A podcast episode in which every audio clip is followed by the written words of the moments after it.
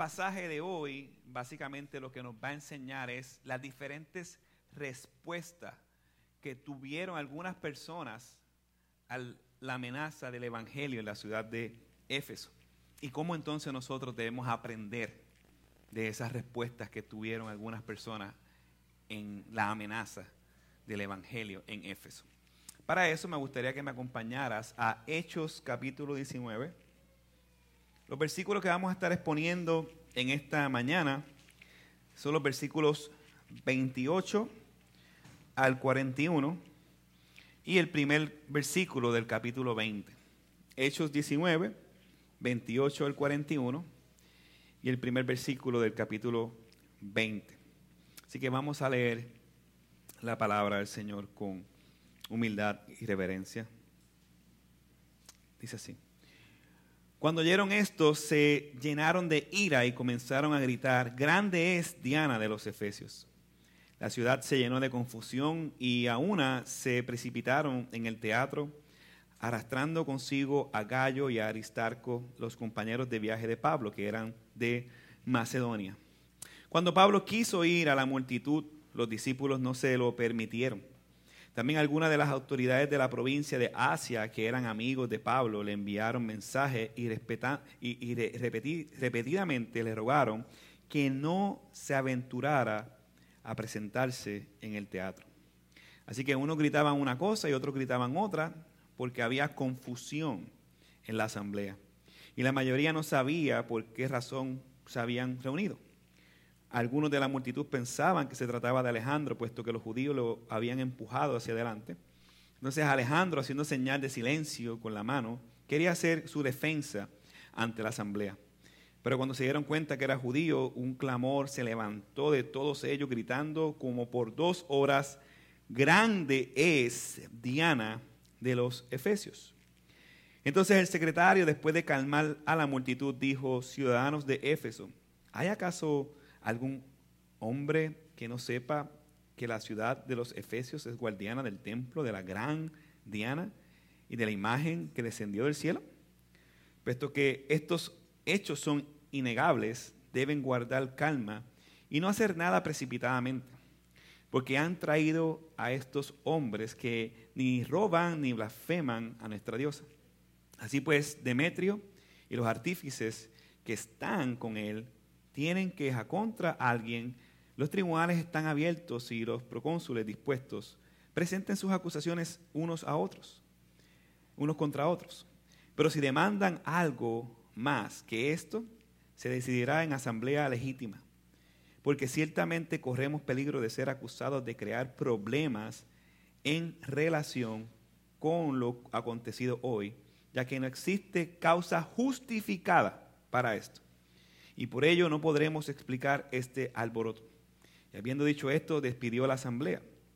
Después, de, después que cesó el alboroto, Pablo mandó a llamar a los discípulos y habiéndolos exhortados, despidiéndose, partió para ir a Macedonia. Vamos a orar. Señor, nos preparemos, nos preparamos a exponer tu palabra y a recibir tu palabra.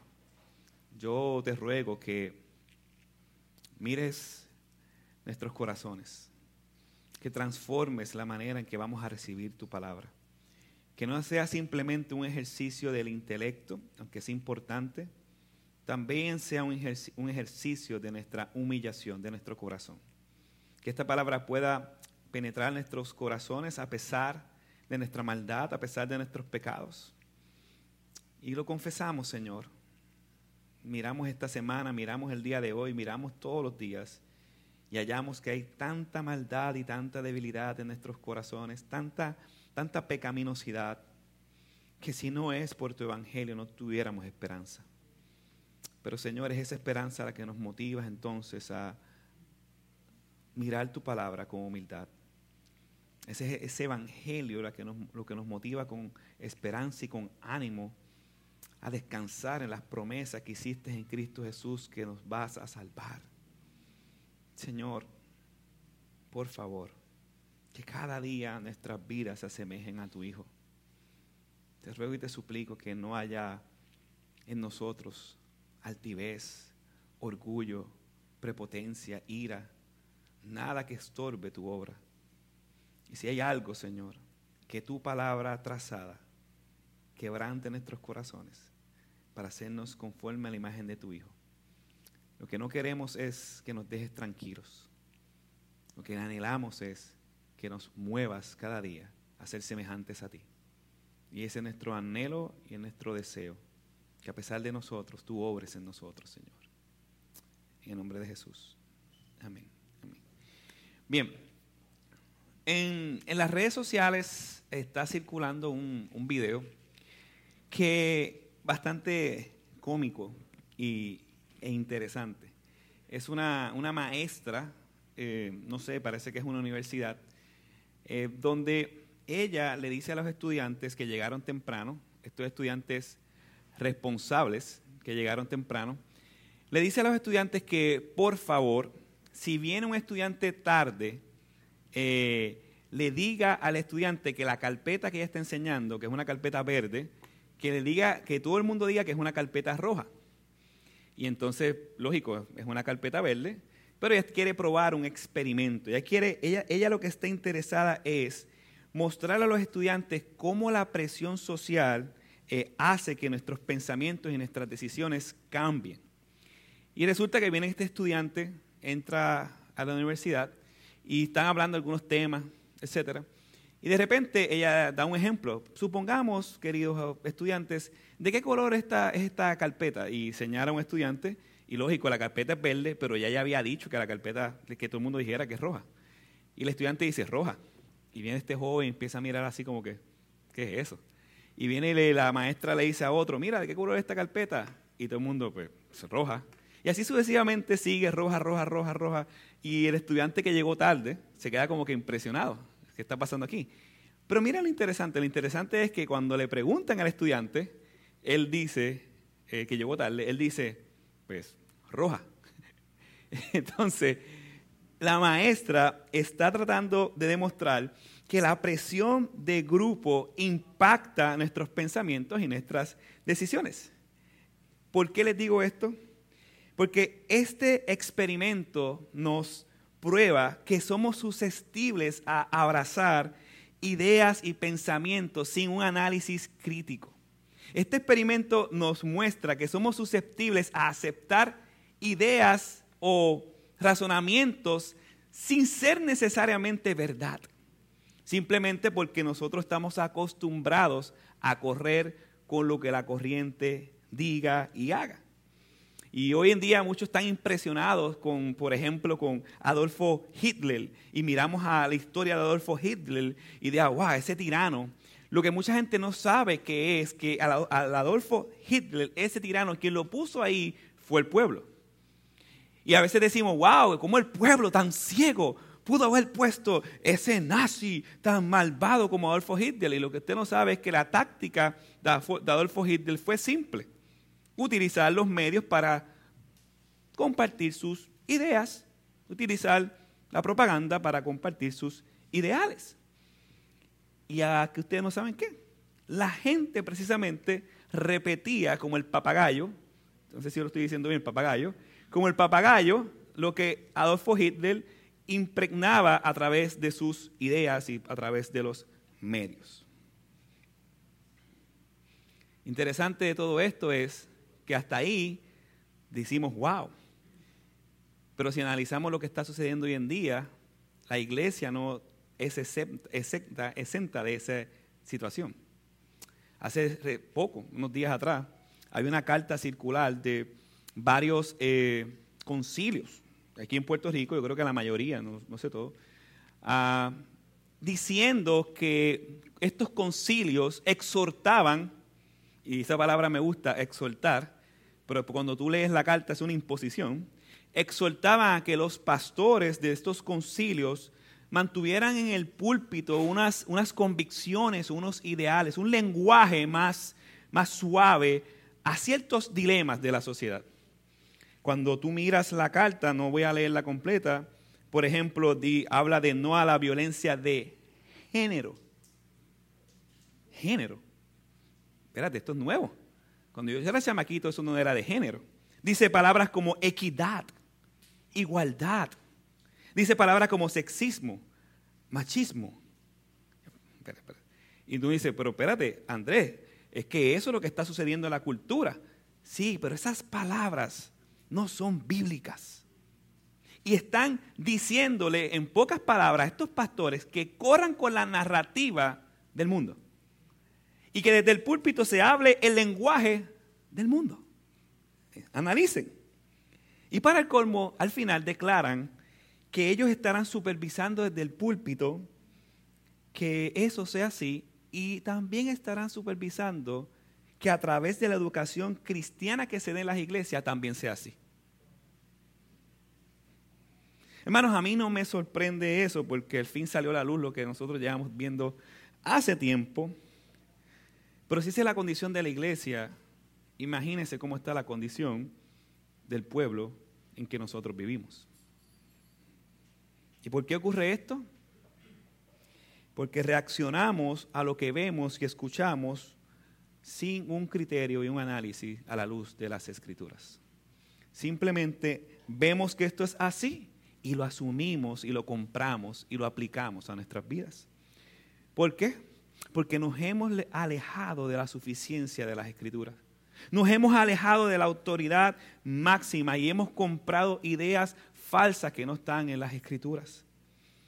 Y así como pasó hoy en día, pasó también aquí en la ciudad de Éfeso. La iglesia, Éfeso compró la idea de un tal Demetrio que le expliqué la semana pasada. Y el mensaje del Evangelio en Éfeso produjo una reacción en Demetrio. Y la reacción de Demetrio fue un conflicto de intereses. Y en base a ese conflicto de intereses, entonces toda la ciudad reaccionó de diferentes maneras.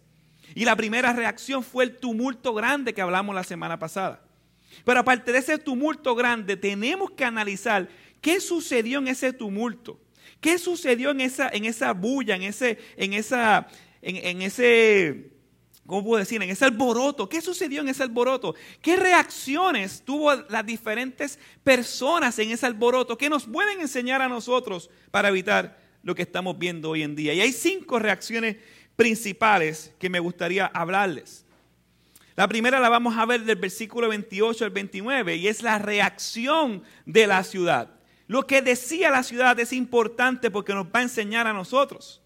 La segunda reacción es la reacción de Pablo en el versículo 30. La tercera reacción es la reacción de la iglesia, los amigos de Pablo, en el versículo 30 al 31. También vemos la cuarta reacción, la reacción de los judíos en el versículo 33. Y la quinta reacción es la reacción del alcalde o el secretario, el versículo 35 41 hasta el final. Así que vamos a ir en este tema analizándose esas reacciones. Vamos a la primera reacción, la reacción de la ciudad. Dice el versículo 28. Cuando oyeron esto, se llenaron de ira y comenzaron a gritar, grande es Diana de los Efesios. La ciudad se llenó de confusión y a una se, se precipitaron en el teatro, arrastrando consigo a Gallo y Aristarco, los compañeros de viaje de Pablo que eran macedonios. Les explico el contexto. Como les expliqué, el Evangelio llegó a Éfeso, produjo ciertos cambios sociales y un tal Demetrio, líder de los fabricantes de las estatuas de la diosa, falsa diosa Diana, se sienten amenazados, él se siente amenazado porque el Evangelio está cambiando todo esto y él manipula un grupo de artesanos ah, y para, ¿para qué? Para que evitara que Pablo siguiera predicando el Evangelio. Y así que él manipula a estos artesanos y toca la fibra de la idolatría de la ciudad y entonces vemos lo que está pasando en el versículo 18, la reacción de la ciudad al sentirse amenazados por el Evangelio y manipulados por lo que Demetrio les dijo. El texto nos dice que la reacción de la ciudad son tres cosas. Ira, confusión y justicia propia. Ellos se airaron porque le tocaron a su ídolo, porque estaban viendo la realidad de su pecado su ídolo era completamente falso porque ya Pablo lo había probado mostrándole el Evangelio. Así que ellos no podían defender su postura contra la verdad. ¿Y cuál es la reacción que nosotros tenemos cuando vemos esto? ¿Cuál es la reacción de nuestra vida cuando nosotros nos tocan los ídolos? ¿Cuál es la reacción de nosotros cuando nos toca los pecados? ¿Cuál es? Medite. Usualmente cuando nos toca los pecados es la misma reacción que tuvo esta ciudad. Gritar. No, yo no fui. No, no, no, para, para, para. No, no, no, no, para, para. Grita. Cuando a alguien se le expone un pecado, usualmente nosotros gritamos. Y exaltamos más nuestro pecado porque sale otro a la luz. No admite tus errores. Y esto es lo que está pasando aquí. Hermanos, esto es impotencia ante la verdad. Cuando somos confrontados con un pecado, tenemos dos reacciones, solamente dos reacciones. O aceptamos la confrontación con humildad para buscar arrepentimiento, o gritamos, o sea, nos justificamos sin base y fundamento. Hace unos días atrás me llamó un, amigo, eh, hermano de la fe, para decirme tienes que bajarle el ritmo de vida, este, eh, estás muy en multitasking, como uno dice, estás haciendo muchas cosas y tarde o temprano te vas a abrumar y tarde o temprano vas a estar dejando cosas importantes por hacer y vas a dejar de funcionar como es correcto. Y eso es cierto. Pero si tú eres como yo, por los primeros segundos, la reacción ¿cuál fue? Espérate. ¿Qué es? ¿Qué pasó? Como que, no, yo, yo, no, es, no, es, así como tú lo, lo planteas, no es, no es tan así como tú lo planteas. Y esa es la reacción de nuestra carne, amada iglesia. Pero se supone que lo próximo que ocurre no es que empieces a gritar como esta ciudad en Éfeso, sino que lo próximo que ocurra sea simplemente decir, ok, tienes razón, déjame orar y evaluar esto para ver cómo podemos ayudarnos en este proceso. Y eso fue lo que sucedió. El yo no admitir eso, o el yo no admitir un pecado, es sinónimo de que amo ese pecado. El yo no admitir un pecado es sinónimo de que soy orgulloso y que no quiero aceptar el pecado que me están señalando. Así que usualmente lo que hacemos nosotros es gritar, es defendernos, es imponer. ¿Por qué? Porque tenemos una impotencia ante la verdad que nos están señalando. Hermanos, si constantemente tú quieres ganar, si constantemente no admites el pecado, o los errores en tu vida, tienes un gran problema de idolatría como lo tenía esta ciudad. Tienes un gran, una gran diana de los efesios en tu corazón y todavía no te has dado cuenta. ¿Por qué? Porque con el Evangelio anteriormente un buen grupo reaccionó. Quemaron sus libros y quemaron toda la idolatría. Dijeron ah, que te seguimos a ti, Señor. Y hubo arrepentimiento, un avivamiento genuino y real. Esa es una reacción. La otra reacción es la que estamos viendo hoy, gritar, grandes Diana de los Efesios, no me hable, soy de palo, tengo oreja de pescado. ¿Te acuerdan de eso? No me hable, no quiero escuchar. Eso es lo que está pasando aquí. Eso es lo que está pasando aquí, pero con furia, con ira de querer matar a alguien. Eso es lo que está pasando y eso es lo que nos puede pasar a nosotros, no admitir la realidad de nuestro pecado. Ahora bien, el problema no es la ira en sí, sino el objeto de la ira de esta ciudad. Ellos en última instancia no se estaban airando con Pablo, sino con el Dios de Pablo. Y esto nos debe llevar a reflexionar. ¿Cómo reaccionamos nosotros ante los mensajeros de Dios?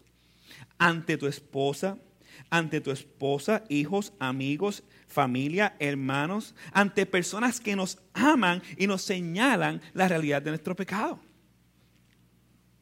Y debes de recordar que tu ira no es contra el mensajero, sino contra el mensaje.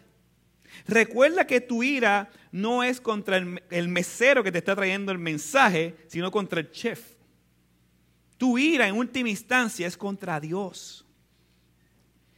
Y eso es muy, muy grave, amados que están aquí. Ahora bien, la ira de la ciudad pasó a tener, a hacer que la gente se confundiera, porque la ira siempre es ciega. La ira nos nos entenebrece, nos pone ciegos. El mensaje trajo confusión por causa de Demetrio, quien provocó que la ciudad se dividiera y provocar que la ciudad hiciera lo que él quisiera hacer. Y recordemos que siempre que una persona es más astuta, trata de convencer a los menos astutos. Así que la ciudad no tenía claridad de lo que estaba pasando. Recordemos que las masas corren por lo que sus líderes les digan sin ellos razonar. Usualmente es así, lamentablemente. Y el asunto provoca ira, confusión y además justicia propia. Y ese es el extremo pecaminoso y lo peor que puede pasar cuando alguien se aira. No sabemos la cantidad de personas que habían ahí, pero en el teatro cabían 25 mil personas. Así que esto no es un corillito de dos o tres gatos. Estamos hablando que posiblemente, según en los contextos históricos, 25 mil personas gritando, airados, furiosos como bestias salvajes. Contra dos. Bueno, tres, pero después contra dos. Claro que ellos estaban tratando de hacer justicia, pero no la justicia de Dios, sino su propia justicia. Porque están ofendidos, porque le señalaron el pecado. Eso nos pasa a nosotros, eso solamente aquí, en, en Éfeso. Lo que somos capaces de hacer cuando nos airamos es justicia propia. Bajo la ira injusta, Caín mató a su hermano. Y es por eso que el Salmo 37, versículo 8, dice algo muy, muy importante. Salmo 37, 8. Desecha la ira y el enojo no te alteres, que eso empeora las cosas. Ahora bien, sabemos que la ira no es mala en sí mismo porque la Biblia dice, airaos, pero no pequéis. La ira se convierte en pecaminosa cuando queremos hacer justicia propia, cuando no descansamos en el Señor, cuando produce quejas constantes, y cuando produce o cuando la, cuando la base de, hacer justicia eh, no es la injusticia contra Dios o porque hablaron mal de Dios o deshonraron a Dios, sino porque es algo propio, con un capricho propio. Esa ira es pecaminosa. Es por eso que debes huir de la ira y del enojo para no pecar aún más contra Dios y contra tus hermanos. Ahora bien, ya vimos la reacción de la ciudad. Pero ¿cómo reaccionó entonces el apóstol Pablo a lo que estaba sucediendo? Eso es importante y debemos que aprender. Versículo 30. Cuando Pablo quiso ir a la multitud, los discípulos no se lo permitieron. La reacción de Pablo demuestra tres cosas principales. Valentía, convicción y humildad para escuchar a la iglesia. Como buen líder, Pablo no quiso dejar solo a sus hermanos, él tomó responsabilidad.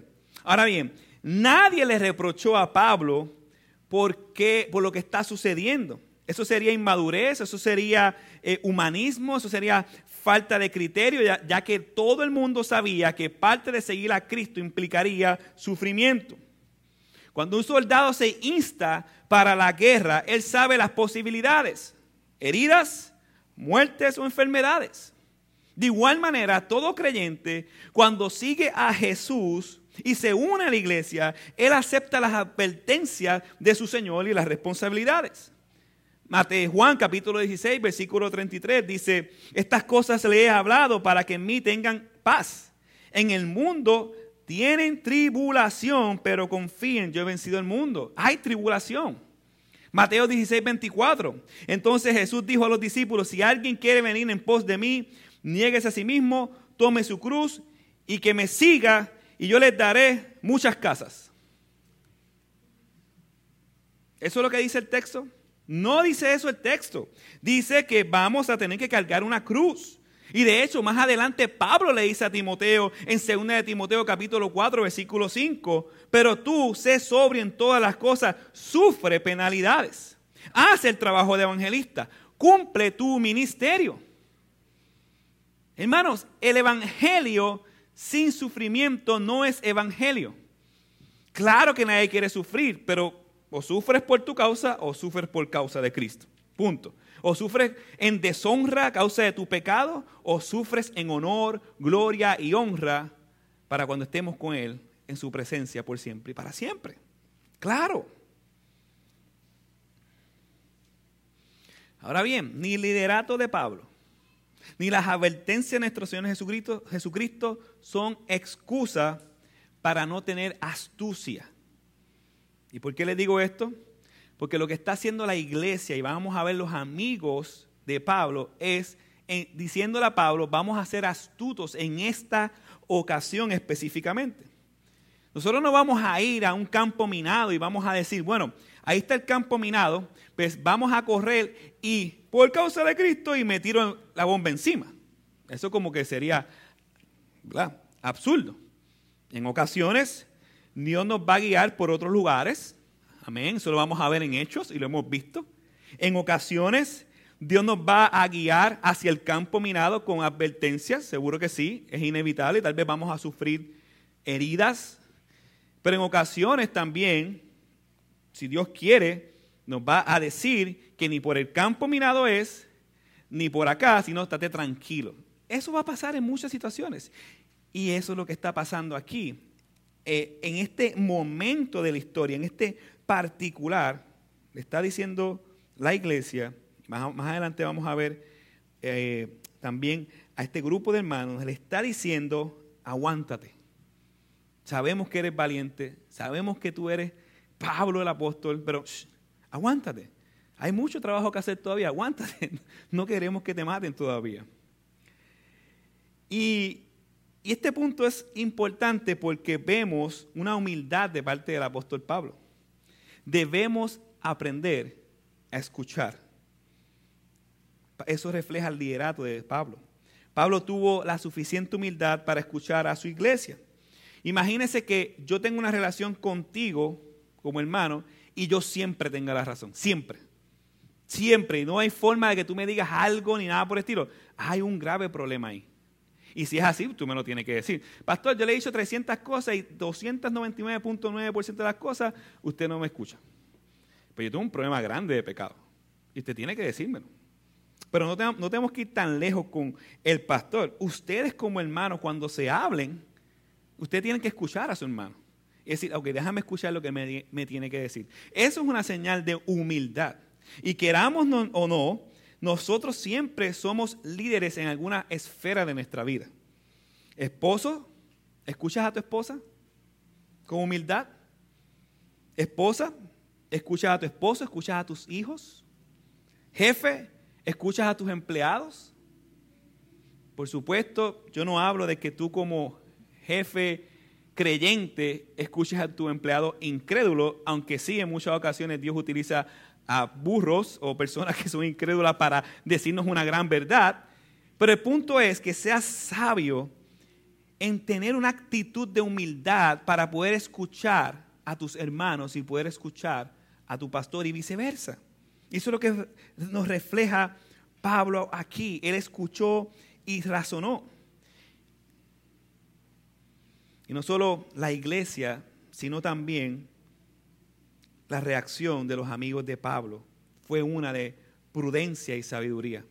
Miren los versículos 30 al 32. Cuando Pablo quiso ir a la multitud, los discípulos no se lo permitieron. También algunas de las autoridades de la provincia de Asia, que eran amigos de Pablo, le enviaron el mensaje y, y repentinamente le rogaron que no se aventurara a presentarse en el teatro. Pablo no tenía problemas en morir, pero la iglesia sabía que era necesario que en ese momento de la historia él no fuera al teatro porque todavía había trabajo que hacer con el apóstol Pablo y lo vamos a ver más adelante en los próximos capítulos. Es interesante observar también que Pablo tenía amigos fuera de su núcleo inmediato. Dice que había unos, unos, unos políticos que eran amigos de Pablo y le dicen, no, no te metas ahí. Y eso me gusta porque vemos el alcance, como vimos la semana pasada, del Evangelio, que no solamente se limita a un grupo de personas encerrado en cuatro paredes un domingo, sino que se amplía a todas las áreas de la vida. Eso incluye también a la política. Ahora bien, quiero que noten algo en el versículo 32 que afirma lo que yo dije en la introducción. Mire lo que dice el versículo 32. Así que unos gritaban una cosa y otros otra, porque había confusión en la asamblea y la mayoría no sabía por qué razón se habían reunido. ¿Sabe cómo se llama eso en el barrio? Correr por batería. ¿Escuchó eso, verdad? Es que yo estoy medio viejito. Hay unos tres que me miraron ahí como que, ¿qué es eso, pastor? Correr por batería, sí. Ah, dos o tres dijeron eso, así que yo sé que ah, usted sabe lo que estoy diciendo. Eso se llama correr por batería. Eso se llama presión de grupo. Eso se llama presión social. Ahora sí, presión social, presión de grupo. Y esto nos pasa en todas las áreas de la vida. Tú has hecho cosas en tu vida no porque tú quieres, sino porque el, grupo te presiona. Y a última hora terminas haciendo lo mismo que el grupo porque es lo que tu corazón anhela y desea. Yo recuerdo cuando yo era chamaquito, estaba en la escuela, en Villa Fontana, y yo recuerdo bien claramente que no sé si fue en grado 11, yo no era de pelea, pero a todos mis panas les gustaba la pelea. Por consiguiente, pues yo era de pelea, pero no es así. El punto es que yo recuerdo como si fuera hoy, yo tenía un Cefia Kia, bueno, era de mi mamá, yo solo confisqué, y yo tenía un Cefia Kia en el cual recuerdo que yo lo llevaba para la escuela toda la semana. Y un día resulta que un amigo mío me llama, él estaba en el colegio Mario Silahora, me llama de que un grupo de muchachos quería darle. Era un grupo grande. ¿Y qué sucede? Pues yo llamo a dos o tres amigos míos que no les gusta la pelea. Mira, vamos allá a defender a este muchacho. Y miren esto. Yo estoy hablando con este grupo y por acá hay unos escuchando. Y ellos se meten. Permiso. Hola. ¿Podemos ir con ustedes? Mientras más mejor. y que nos montamos en el carro. No le voy a explicar todo el drama que hicimos, ni nada por el estilo. Ese no es el tema de hoy. Llegamos, decía goma. El punto es que cuando llegamos a ese lugar, yo me y analizando esta escena, yo me percaté realmente de lo que nosotros somos capaces de hacer simplemente porque otros lo estén haciendo y se acabó. Sin sabiduría, sin prudencia, sin nada por el estilo. En las redes sociales ahora mismo hay un español, no recuerdo el nombre, que destroza a las feministas. Él va allá a donde están las manifestaciones feministas. ¿Y por qué las destroza fácilmente? Porque la mayoría de las mujeres feministas, feministas que están en estos movimientos no conocen por qué están allí. Él les hace preguntas, no saben ni lo que creen, no han estudiado, no han leído absolutamente nada. Están allí porque están molestas y se acabó. Simplemente, palabra nueva, corren por batería, ¿está bien? Palabra nueva en su diccionario, ¿ok? ¿Y por qué ocurre esto? Porque esta generación no tiene pensamiento crítico. Hace poco el hermano Víctor puso un video de Agustín Laje y él dice que la cultura no lee y al no leer ha perdido la capacidad cognitiva y la capacidad de razonamiento, entre otras capacidades. Y yo entiendo eso de la cultura, pero de la iglesia, la iglesia compra las ideas. Está comprando las ideas de este mundo, corriendo a, los criterios de este mundo sin un razonamiento crítico, porque hemos abandonado la palabra. Porque ya no nos interesa la palabra. Vamos a la iglesia y no la leemos. El pastor predica y dicen amén y no han leído nada de lo que está diciendo el texto. En la casa la abrimos con el Salmo 23 para que haya presencia del Señor, pero la presencia del Señor no ocurre cuando tú abres el Salmo 23. La presencia del Señor ocurre cuando tú lees la Biblia y la aplicas a tu vida y tu casa es beneficiada. Estamos en un mundo tan distorsionado. La iglesia corre un gran peligro. Y digo la iglesia. Sabemos que la verdadera iglesia va a sostenerse, pero la iglesia corre un gran peligro. La apostasía no viene diciendo, ya yo no creo en Cristo. Ese es el final de la apostasía. La apostasía viene cuando abandonamos la palabra de Dios y abrazamos razonamientos políticos, ideas posmodernas que no están en la palabra de Dios. Y decimos, wow, esa iglesia allá afuera, quiera Dios que nosotros tampoco caigamos en esa apostasía. Tenemos que cuidarnos de eso, abrazando la palabra de Dios y no cayendo en la trampa que hoy en día muchos están cayendo, abrazando los conceptos de este mundo, abandonando las escrituras. Ahora bien, algunos otros no solamente corrieron por batería, sino que hicieron lo que hicieron por temor. Y eso es un gran peligro. Ese es el caso de los judíos, la, la respuesta de los judíos, la reacción de los judíos. Versículos 33 y 34. Algunos de la multitud pensaban que se trataba de Alejandro, puesto que los judíos lo habían empujado hacia, hacia adelante. Entonces Alejandro, haciendo señal de silencio con la mano, quería hacer su defensa ante la asamblea, pero cuando se dieron cuenta que era judío, un clamor se levantó de todos y gritaron por dos horas, como por dos horas, grande es Diana de los Efesios. El texto no dice por qué lo empujaron. Eso está un poco, y de hecho realmente los teólogos no se ponen de acuerdo. Tal vez se había inclinado a la fe cristiana y dijeron, ok, vamos a, este está medio tibio, vamos, y le empujaron para que cayera él y entonces todo el mundo le prendieran a él y los judíos quedaran fuera de eso. No sabemos eso. Pero lo que sí sabemos es que ellos no lo iban a escuchar porque al igual que los cristianos y los judíos tenían un problema y es que a pesar de que tenían permiso, entre comillas, con el gobierno de Roma, ¿para qué? Para ejercer su religión, ellos adoraban a un solo Dios y no adoraban a otros dioses. Y por eso la gente se molestaba porque sabía que esta gente no iba a adorar a Diana de los Efesios. Así que estaban molestos. Pero lo más preocupante no era la molestia de ellos, sino la reacción de los judíos. Ellos actuaron con temor. Ellos tenían miedo o a que dejaran de hacer su religiosidad, o tenían miedo tal vez a que, a que por alguna razón te, dejaran a un lado y cancelaran el permiso que tenían y quedaran expulsados de la ciudad. Ellos tenían temor, mucho temor.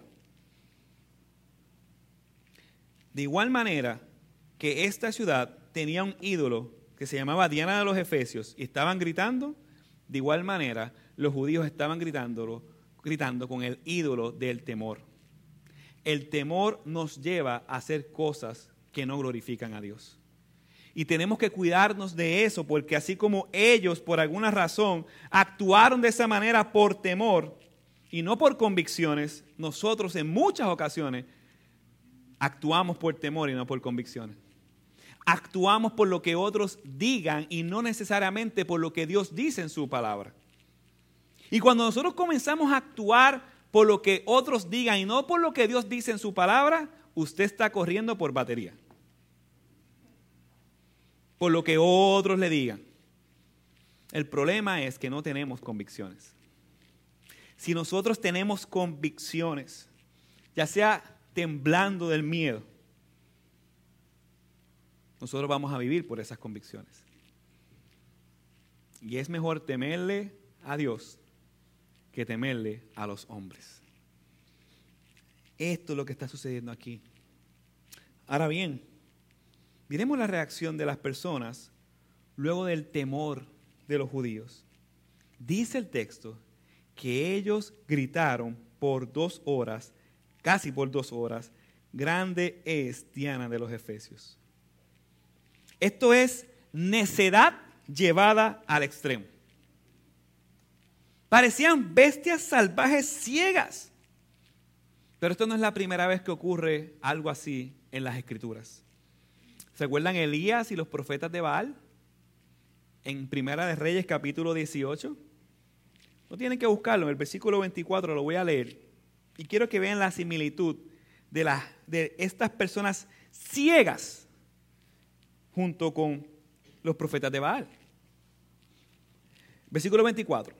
Después invoquen ustedes en nombre de su Dios y yo invocaré en nombre del Señor. El Dios que responda enviando fuego sobre la madera, que es el Dios verdadero, y toda la gente estuvo de acuerdo. Así que Elías dijo a los profetas de Baal, empiecen ustedes, porque son muchos, escojan uno de los toros, prepárenlo e invoquen el nombre de su Dios, pero no le den, pero no le den, no prendan el fuego todavía. Entonces ellos prepararon uno de los toros, y lo pusieron sobre el altar. Después invocaron el nombre de Baal desde la mañana hasta el mediodía, gritando, oh Baal, respóndenos. Pero no hubo respuesta alguna. Entonces se pusieron a bailar, cojeando alrededor del altar que había hecho. Cercano del mediodía, Elías comenzó a burlarse de ellos. Tendrán que gritar más fuerte, se mofaba. Sin duda que es un Dios. Tal vez esté soñando despierto o quizás esté haciendo sus necesidades. Seguramente salió de viaje o se quedó dormido y necesita que alguien lo despierte. Así que ellos gritaron con más fuerza y como acostumbraban a hacer, se cortaron con cuchillos y espadas hasta quedar bañándose en sangre. Miren, la magnitud. Gritaban disparates toda la tarde hasta la hora del sacrificio vespertino, pero aún no había respuesta, ni siquiera se oía un solo sonido. Así somos nosotros cuando nos confrontan con el pecado y no queremos aceptar la realidad del mismo. Pero Elías no fue el único que pasó por una experiencia similar. Nuestro Señor en la tierra también. Y no era Baal al que adoraban, sino a ellos mismos. Mateo 15. Pilato le dice, versículo 15, Pilato les preguntó, entonces, ¿qué hago con estos hombres al que ustedes llaman rey de los judíos? Crucifícalo, le contestaron a gritos. ¿Por qué? insistió Pilato. ¿Qué crimen ha cometido? Pero la turba rugió aún más fuerte. Crucifíquenlo. No me importa lo que esté diciendo. Tú tienes razón. Es verdad. Él no ha hecho nada malo. Pero lo odio porque señala a la luz mi pecado. Eso es lo que está pasando aquí, amada iglesia. Odio la verdad porque saca a la luz las intenciones de mi corazón. Versículo 15. Entonces Pilato para calmar la multitud, dejó a Barrabás en libertad. Y a diferencia de Elías que adoraban a Baal, y a diferencia de esta multitud de hechos que adoraba a Diana, aquí no estaba ni Baal ni Diana, estaba el corazón del hombre. Estaba el corazón natural del hombre, la naturaleza del hombre, inclinado a su propia maldad, fue la que crucificó a Jesús. Aquí podemos ver lo que somos capaces cuando nuestro pecado nos domina, cuando no aceptamos el error. Fuimos nosotros los que gritamos, crucifíquenlo por amor a nosotros mismos y por amor a nuestra maldad y por amor a nuestro pecado. El pecado nos hace ciego, amada iglesia. Baal y Diana no son el problema porque no existen, el problema somos nosotros mismos. Nuestra propia idolatría. Así que no estamos muy lejos de esta multitud que gritaba y gritaba y gritaba por dos horas. Nosotros no adoramos a estatuas de piedra, nosotros nos adoramos a nosotros mismos. ¿Por qué? Porque no queremos rendir nuestras vidas al señorío de Cristo. En última instancia, esa es la razón para la que no aceptamos las cosas, esa es la razón de nuestros gritos. No quiero otro Señor, no me hables de otro Señor. Yo soy mi dueño. Yo hago lo que yo diga y se acabó. Y por último, me gustaría que podamos observar la reacción del alcalde, que es astucia, providencia de Dios y también temor, versículo 35. Entonces el secretario, después de calmar la multitud, dijo, ciudadanos de Éfeso, ¿hay acaso algún hombre que no sepa que la ciudad de los Efesios, guardiana del templo de la gran Diana, de la imagen que descendió del cielo. Había una leyenda que decía que Diana había descendido del cielo, pues un meteorito cayó en forma de una mujer con muchos senos, y de ahí entonces sale la historia y la leyenda de Diana de los Efesios, que pues como descendió del cielo en fuego, la apagó, salió la figurita y entonces hicimos una estatua y la adoramos. Eso es el invento de Diana de los Efesios. Y la realidad es que el alcalde, a pesar de que va a decir algunas verdades, dice un gran error desde el principio. Porque no fue Diana de los Efesios la que descendió del cielo. Juan 3:13 dice que nadie ha subido al cielo sino aquel que bajó del cielo, es decir, el Hijo del Hombre que está en el cielo. Y este, y este es el Dios verdadero que bajó del cielo. No fue una piedra, un meteorito, sino un hombre que bajó del cielo, que nació de una virgen 100% hombre, 100% Dios, de carne y hueso. El que se encarnó para que su imagen fuera hecha no una estatua, sino en nuestros corazones. Para que el mundo no conozca una estatua, sino conozca al único Dios verdadero por medio de aquellos que han sido salvados por su gracia. Y esto no es una leyenda, estos sí son hechos reales. Ahora bien, me llama la atención la opinión del alcalde sobre los discípulos, versículo 37. Porque han traído a estos hombres que ni roban templo ni blasfeman a nuestra diosa. Y esto refleja la actitud de la comunidad de creyentes. No era gente que estaba todo el tiempo en problemas. Eran personas comunes y corrientes que vivían el Evangelio. No eran ladrones, no eran mentirosos. No hablaban mal de la diosa. Simplemente exaltaban al único Dios verdadero. Y si te picaste, pues te picaste. Eso, es la, vida de ellos, buscando salvación para los perdidos. Y por último, el alcalde desalma por completo a esta multitud, llevándolos a ellos a que razonaran de cómo se deben hacer las cosas. Y lo vemos del versículo 38 en adelante. Así pues, si Demetrio y los artífices que están con él tienen queja contra alguien, los tribunales están abiertos y los procónsules dispuestos, presenten sus acusaciones unos contra otros, pero si demandan algo más que estos, se decidirá en asamblea legítima. Porque ciertamente corremos el peligro de ser acusados de crear problemas en relación con lo acontecido hoy, ya que no existe causa justificada para esto, y por ello no podremos explicar este alboroto. Habiendo dicho esto, despidió la asamblea y después que cesó el alboroto, Pablo mandó llamar a los discípulos y habiéndolos eh, exhortado, despidiéndose, partió para ir a Macedonia. El alcalde tenía miedo a las consecuencias de ante quién estaba, aunque no lo va a decir directamente, pero las próximas semanas vamos a ver cómo la gente reaccionaba ante quién estaba. Tenía miedo hasta las consecuencias de que estaba delante de Dios pero también tenía miedo a las consecuencias del alboroto. Él podía ser destituido de su posición y la ciudad completamente hecho un desastre. Así que en este sentido también el alcalde fue instrumento de Dios en el sentido de que pudo liberar con la astucia del alcalde a Pablo. Sabemos que fue Dios el que no quiso que en esa ocasión Pablo fuera arrestado, eh, y también estos, estos dos discípulos no fueran arrestados, pero utilizó a este hombre para que diera sabiduría y poder dispersar esta multitud que, como yo dije, alguien que está por dos horas quejándose está muy molesto. Y eso es para matar a alguien. Así que Dios providencialmente utilizó a este hombre, este alcalde, para sacarlos a ellos. Pero Pablo aprovechó esta experiencia para exhortarlos a ellos en el versículo 20, capítulo capítulo 20, versículo 1. ¿Para qué? Para exhortarlos para las futuras ocasiones en que iba a pasar esto. Y sí pasa en muchas ocasiones en los próximos 28 capítulos que nos quedan del libro de Efesios. De, Hechos, perdóname. Ahora bien,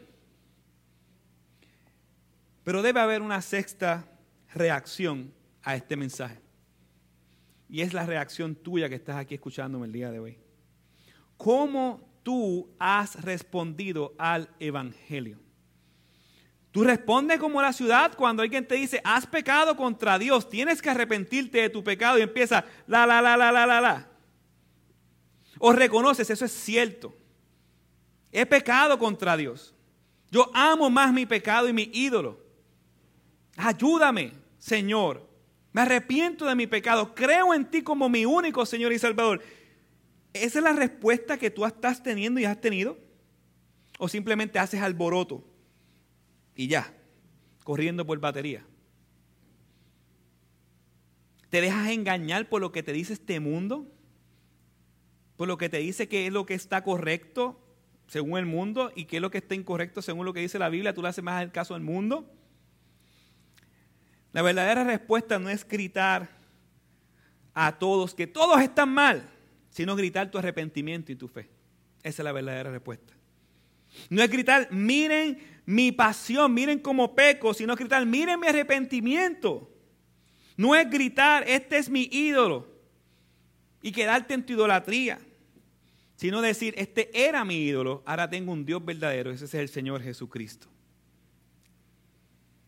Si estas es alguna de tus respuestas y no es la respuesta de que me arrepiento y creo en mi Señor como mi Salvador, tú eres parte de la multitud de Éfeso, gritando allí a viva voz, Diana de los Efesios. Quitar el nombre de Diana y ponle pornografía, ponle adulterio, ponle ira, ponle enojo, ponle ingratitud, ponle queja, ponle orgullo, ponle lo que tú quieras. Pero cuando no aceptamos que el Señor es Cristo, un ídolo está gritando en nuestros corazones.